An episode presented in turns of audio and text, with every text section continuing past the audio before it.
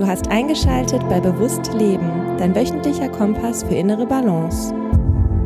Herzlich willkommen zu Bewusst Leben, der Podcast für mehr Balance im Alltag. Ich möchte diese Episode nutzen, um an eine schon etwas länger her und vorangegangene Episode anzuknüpfen.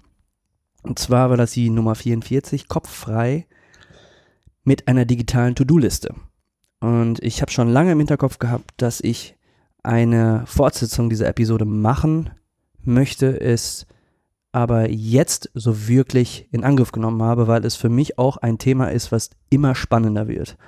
Ich hatte zwar erst vor, eine ähm, weitere Meditation äh, für euch zu produzieren, das kommt vielleicht dann noch in der Zukunft. Frederik und ich ähm, sind da ähm, doch sehr erpicht, dass wir das äh, ein wenig intensivieren, weil wir auch glauben, dass und das schließt ganz gut an an das heutige Thema, ähm, in der digitalisierten Zeit, wenn man es da schaffen will, mehr Ruhe zu finden, dann ist Meditation in welcher Form auch immer ein, eine sehr, sehr gute Unterstützung, um nicht zwingend den Kopf frei zu bekommen, aber für sich mehr Ausgleich zu schaffen und für sich auch Me-Time zu generieren. Anyway, äh, wie ihr schon merkt, die Episode nehme ich heute alleine auf, eben weil das so ein kleines äh, persönliches Herzensthema von mir ist und weil ich da wahrscheinlich auch ein wenig mehr zu kämpfen habe als der Frederik selbst, da wir da in der Handhabung doch sehr unterschiedlich sind. Es geht nämlich um Aufgaben abarbeiten und sich selber organisieren. Im Grunde genommen das Stichwort Selbstorganisation. Ich habe ja in dieser besagten Episode 44 schon beschrieben, dass es total sinnvoll ist, den Kopf frei zu machen und die Dinge, die man zu tun hat, in welchem Lebensbereich auch immer, ähm, zu verschriftlichen. Sei das jetzt, äh, seien das soziale To-Dos, also die sich um Freunde und Familie handeln, sind es To-Dos, die die Karriere betreffen, äh, vielleicht eigene persönliche spirituelle To-Dos, die man nicht vergessen möchte, auf die lange Bank schieben möchte, oder gesundheitliche To-Dos, ne? Bewegung, mentale To-Dos, äh, was möchte man lesen, wo möchte man sich weiterbilden und so weiter und so fort. Also es hilft natürlich maßgeblich, um diese Dinge zu verschriftlichen, um sie dann zu einem späteren Zeitpunkt abzuarbeiten. Ähm, da hat sich bei mir gar nicht so viel verändert. Ich nutze weiterhin Trello. Also ich bin da doch digitaler unterwegs als der Frederik. Frederik würde jetzt Finger heben und sagen, ja, aber analog, aber nicht digital ist doch auch eine gute Option. Und da gebe ich ihm vollkommen recht. Also alles, was man wirklich mit der Hand verschriftlicht, hat nochmal einen ganz anderen Effekt, hm, als wenn man das digital tut.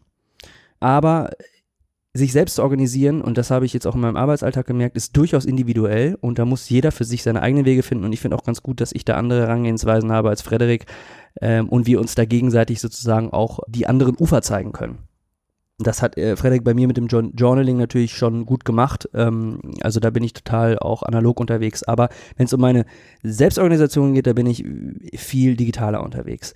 Aber das hat natürlich auch mit einem anderen Arbeitsumfeld zu tun. Ich bin natürlich in einer äh, Medienwelt unterwegs und äh, auch in einer Musikindustrie-lastigen Welt, ähm, wo es natürlich deutlich öfter der Fall ist, dass man mit vielen anderen Personen zusammenarbeiten muss an Projekten und dann sind digitale Tools natürlich sehr, sehr praktisch. Deswegen, ich will hier gar nicht äh, jetzt den Weg vorschreiben, sich selbst zu organisieren, wie es auszusehen hat. Das muss jeder für sich selber äh, auskundschaften. Man muss auch gucken, wo liegen denn die persönlichen Vorlieben, wo liegen auch die persönlichen Stärken, ähm, was für ein Typ ist man, ist man ne, äh, ein visueller Typ, ist man ein auditiver Typ, äh, macht man vielleicht mehr mit Voice Messages oder braucht man mehr Farben. Ähm, das muss man rausfinden. Das kann man auch, indem man mal zum Beispiel ähm, Bücher zum Thema neurolinguistischen Programmieren sich zum Beispiel zu Gemüte führt, um herauszufinden, was man für Stärken man selber hat. Ähm, und dann kann man auch deutlich effizienter für sich die Tools zusammensuchen.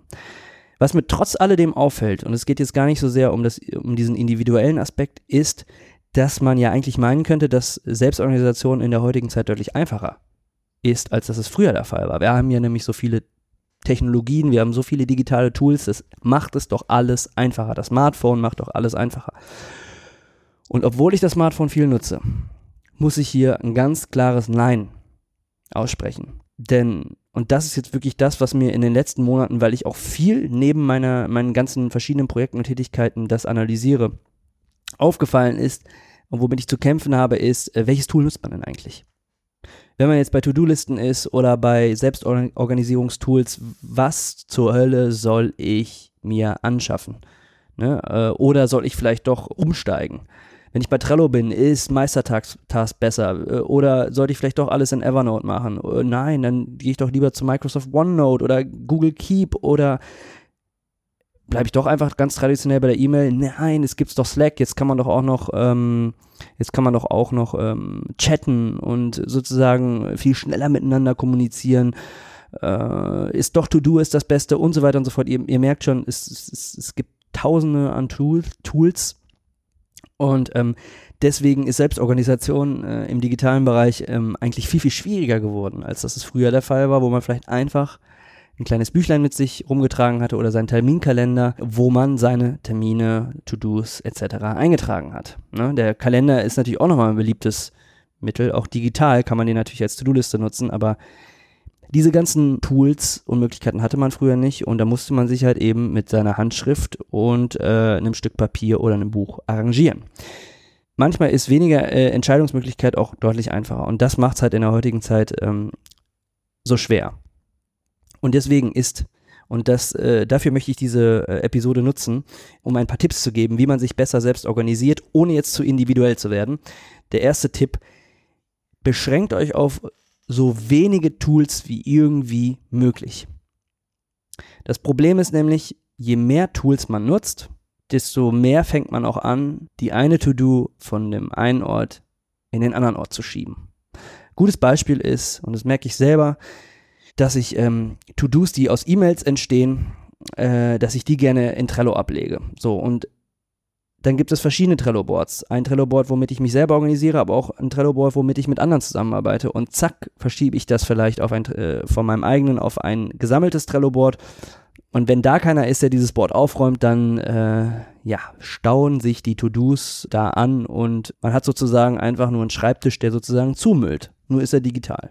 Wenn man dann noch anfängt, eine andere To-Do-Liste zu nutzen, jetzt nutze ich eine als zum Beispiel Trello äh, als Projekt-To-Do-Liste und äh, fange dann aber an, oh, ich brauche aber eine tägliche To-Do-Liste, dann noch auf ein anderes Tool umzusteigen, was ja auch oft äh, an vielen Stellen empfohlen wird, hat man noch ein Tool sich ins Haus geholt und ähm, alles aus meiner Erfahrungswarte her nicht so geil. Ähm, deswegen die Anzahl der Programme, die man nutzt, wirklich minimal halten und dann wirklich nur mehrere Tools, wenn sie irgendwie sinnvoll miteinander zu verknüpfen sind. Aber das Problem ist einfach, je mehr es wird, desto mehr Aufräumarbeit muss man leisten. Und dann sind wir schon eigentlich beim, beim Kern eines weiteren Tipps. Es geht extrem viel Zeit verloren, es geht extrem viel Fokus auch verloren, wenn man die ganze Zeit aufräumen muss und To-Dos hinterherrennen muss.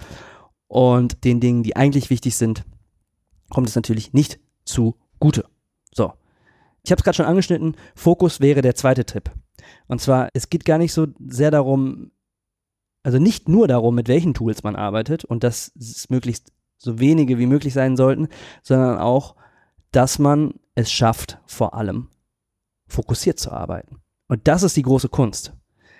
Die Aufgaben irgendwo zu verschriftlichen, das ist die eine Sache, aber sich dann eine Aufgabe rausnehmen und das kann am Anfang des Tages gerne die wichtigste sein. Nach dem Prinzip Eat That Frog gibt es ein Buch zu, wo man sich die schwierigste Aufgabe zuallererst packen sollte.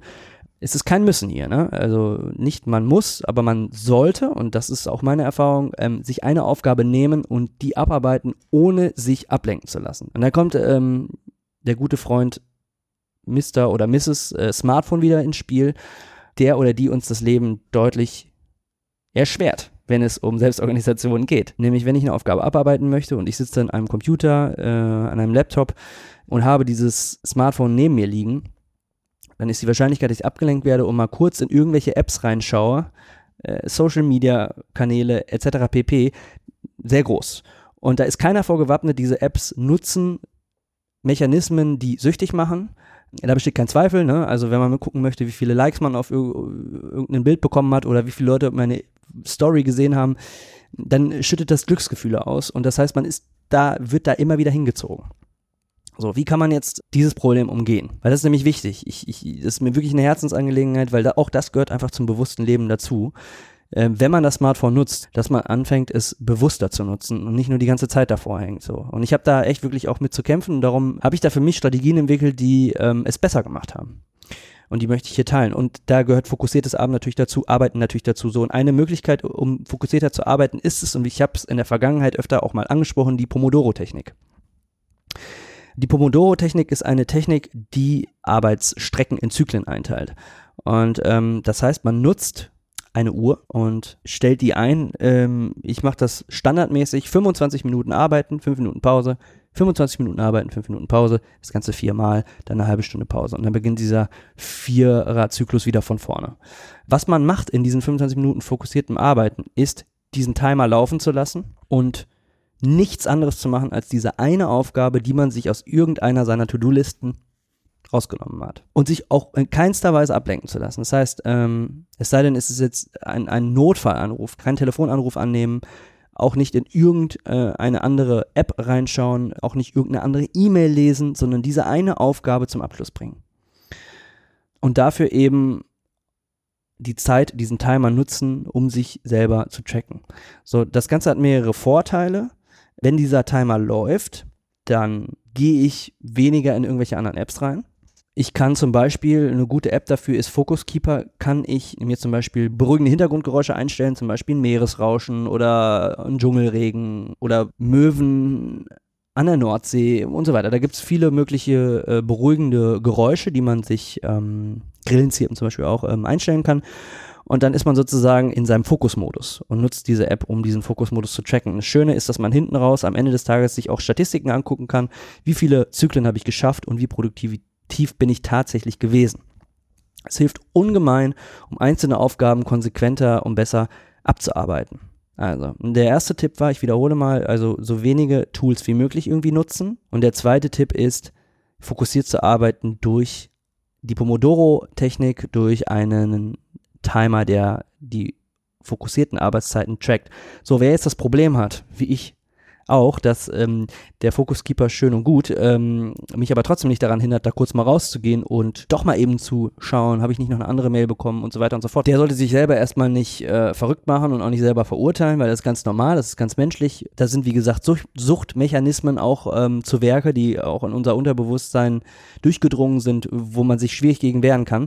Da gibt es äh, jetzt eine weitere App, die ich entdeckt habe und die ich momentan nutze und da bin ich sehr glücklich drüber, weil sie auch einen gewissen Nachhaltigkeitsaspekt Aspekt, Aspekt äh, innehält und die heißt Forest. So, das ist jetzt keine bezahlte Werbung hier, das sind jetzt einfach nur Tools, die ich gerne nutze und die mir das Leben erleichtern. Da gibt es keine Partnerschaft, auch keine Kohle, machen wir hier ja sowieso nicht. Und diese App ist im Grunde genommen dasselbe, was der Focus Keeper auch macht. Du kannst in diesen Zyklen arbeiten, aber ein wenig spielerischer.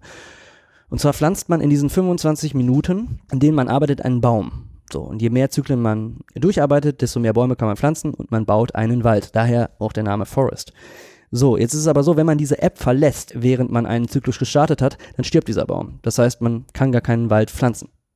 Und das sieht man natürlich auch am Ende des Tages. Und äh, das heißt, man hat seine Ziele nicht geschafft. Die App spiegelt also einem sehr gut, wie unproduktiv man auch gewesen ist. Und das ist natürlich der Ansporn, möglichst dann doch äh, einen grünen Wald am Ende des Tages zu sehen. So, das ist aber noch nicht alles. Wenn man eine Vielzahl von Zyklen geschafft hat, dann kann man sogar einen echten Baum in dieser Welt pflanzen lassen. Jetzt könnte man denken, ja, das kann ich auch irgendwie anders. Aber das ganz Coole ist eigentlich, dass man A, dafür sorgt, dass man produktiv arbeitet, B, das Ganze trackt und C, am Ende sogar noch damit belohnt wird, dass man eben irgendwo auf der Welt dadurch einen Baum pflanzen lassen kann. Und das sind die Gründer dieser App, die dann äh, diesen Baum pflanzen, beziehungsweise pflanzen lassen. Finde ich eine sehr schöne und spielerische Möglichkeit, um seinen Fokus zu verschärfen. Das Coole ist, man kann auch sozusagen seine Statistik mit anderen Forest-Nutzern messen und kann auch gucken, so, äh, wo befinde ich mich eigentlich in meiner täglichen Produktivität gegenüber anderen. Genau.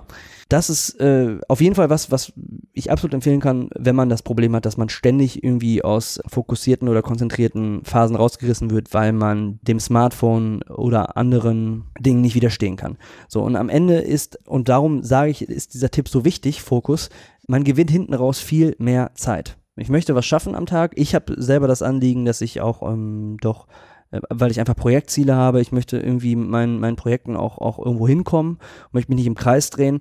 Da möchte ich also viel schaffen. Ich möchte aber auch andere Dinge in meinem Leben nicht vernachlässigen. Das heißt, ich habe natürlich auch soziale Verpflichtungen und äh, die tun mir auch gut und das ist äh, und die muss man auch wahrnehmen und sollte man auch wahrnehmen. Und ich habe auch gesundheitliche Verpflichtungen mir gegenüber, finde ich. Und die möchte ich auch wahrnehmen. So, wie kriegt man alles unter einen Hut? Ja, indem man zum Beispiel fokussierter arbeitet und hinten raus am Tag dann einfach deutlich mehr Zeit hat. Weil wenn man sich ständig rausreißen lässt aus Arbeitsprozessen, dann wird man einfach nicht fertig und man verliert einfach extrem viel Zeit.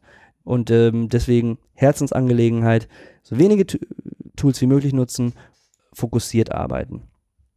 Das Ding ist nämlich einfach auch, je mehr Termine man bekommt, je mehr Verpflichtungen reinrasseln, und das ist natürlich immer der Fall, wenn man irgendwie auch erfolgreich ist in dem, was man macht, dann hat man aber gleichzeitig, und das ist die Balance, und das möchten wir ja natürlich im Podcast vermitteln, die Verantwortung sich selbst, aber auch seinen Liebsten gegenüber, wie Freunden und Familie, dass man eben äh, nicht nur noch arbeitet und sich auch Zeit nehmen kann für andere Dinge im Leben und das halt alles gut unter einen Hut bekommt. Weil ähm, ich habe das auch mal zu früherem Zeitpunkt gesagt, ich sehe das Leben wie ein Stuhl mit vier Beinen. Wenn die Beine gleich lang sind, ähm, dann steht der Stuhl relativ stabil. Wenn ein Bein zu kurz kommt, dann gerät der Stuhl ins Kippeln, fällt sogar vielleicht sogar um. Und diese vier Beine sind Karriere natürlich, ist Gesundheit, ähm, drittes Bein ist, sind soziale Kontakte und das vierte Bein ist Spiritualität, Werte, Normen, die darunter fallen. Und deswegen ist es halt eben so wichtig, dass wenn man was schaffen möchte, lieber Zeit sparen durch fokussiertes Arbeiten. So, jetzt habe ich schon äh, ziemlich lange mich um den Fokus gedreht. Was beim fokussierten Arbeiten wichtig ist, extrem wichtig ist, ist das Priorisieren. Das heißt, ich habe es schon mal so ein bisschen angeschnitten, Eat That Frog, ne? also die schwierigste Aufgabe oder die wichtigste Aufgabe des Tages direkt zuerst. Da ist was dran, muss man nicht machen, aber da ist was dran. Zumindest geht es in die Richtung, die ich jetzt anschneiden möchte, und das ist nämlich das Priorisieren der Aufgaben. Das heißt, was ist wirklich wichtig und was muss ich auch zuerst erledigen, macht schon Sinn, das so einzuplanen. Aber was sind denn die Aufgaben, die auch die Ziele, die ich wirklich anstrebe, am effektivsten voranbringen? Oder äh, mache ich jetzt einfach nur irgendwas, um produktiv sein zu wollen, um ja später vorzugaukeln, aber es sind einfach Kleinkram-Aufgaben, die ich viel besser delegieren könnte oder die einfach ähm, unwichtig sind oder die ich mir einfach sparen könnte und äh, stattdessen lieber schön kochen könnte mit der Liebsten, mit dem Liebsten oder einen Familienausflug machen könnte. Von daher, da muss man einfach, nicht muss, sorry, muss ist immer das falsche Wort, aber man sollte da mal genauer hinschauen und gucken, was sind denn jetzt wirklich die Aufgaben, die wirklich Priorität haben in meinem Leben. Und die dann auch am Ende des Tages von der To-Do-Liste streichen. Ich sage das deswegen, weil mir ist es in der letzten oder in der vergangenen Zeit, in vergangenen Monaten aufgefallen, auch da wieder, je mehr Verpflichtungen, je mehr Aufgaben reinkommen und Leute, die was von einem wollen, je wichtiger wird es dann auch, diese Aufgaben zu priorisieren oder gegebenenfalls abzusagen oder komplett zu streichen und erst gar nicht anzugreifen, weil es nicht nötig ist.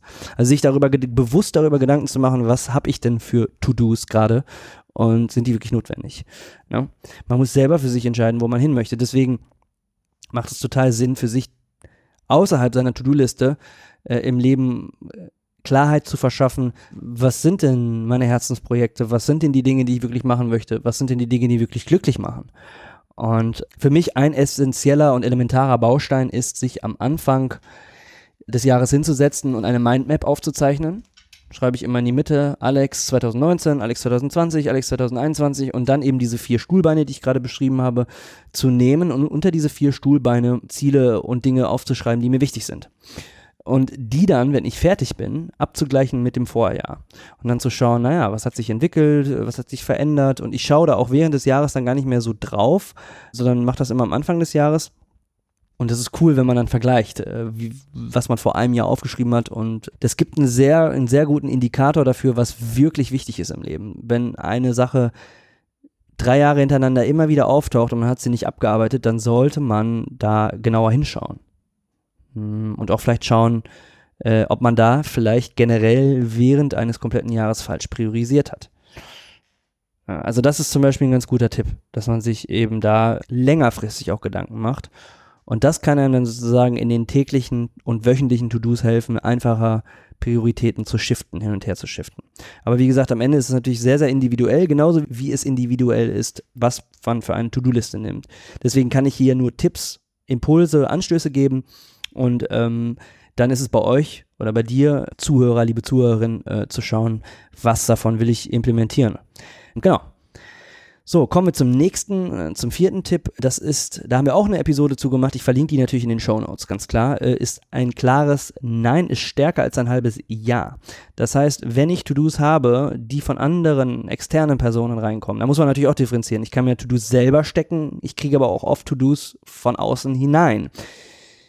Nein sagen, wenn ich diese To-Do nicht abarbeiten möchte. Und wenn es in meine Prioritäten nicht reinpasst. Oder aber neu zu verhandeln, wann diese To-Do abgearbeitet werden muss. Muss natürlich auf den zeitlichen Rahmen schauen, ne? Und die sozusagen erstmal nach hinten schieben oder aber zu delegieren.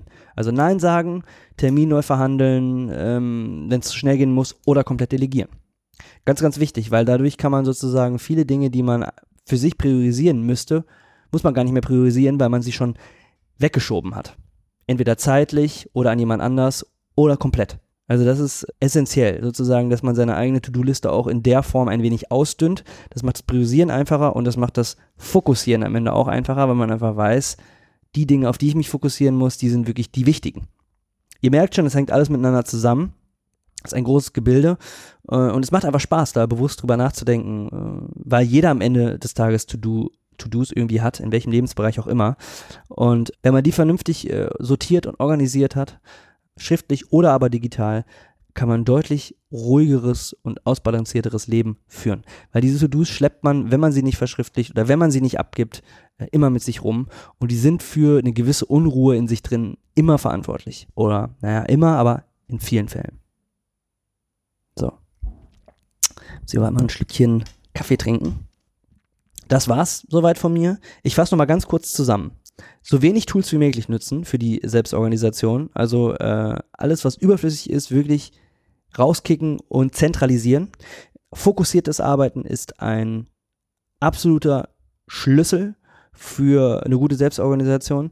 Äh, das heißt, ähm, gerne auch, wenn man das nicht gut hinbekommt und immer vom Smartphone abgelenkt wird, äh, Apps nutzen, womit man sich selber tracken kann und auch selber kontrollieren kann. Um eben ein fokussiertes Arbeiten zu gewährleisten und zu unterstützen.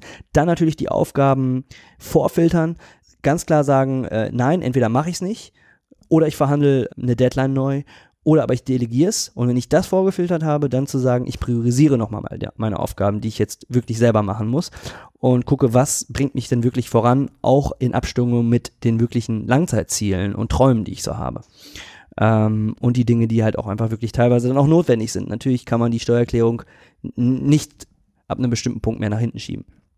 In dem Sinne, wir hören uns wieder in zwei Wochen, dann wieder mit dem Frederik. Alles Gute, bleibt im Balance, eure Mindpreneure. Ciao, ciao.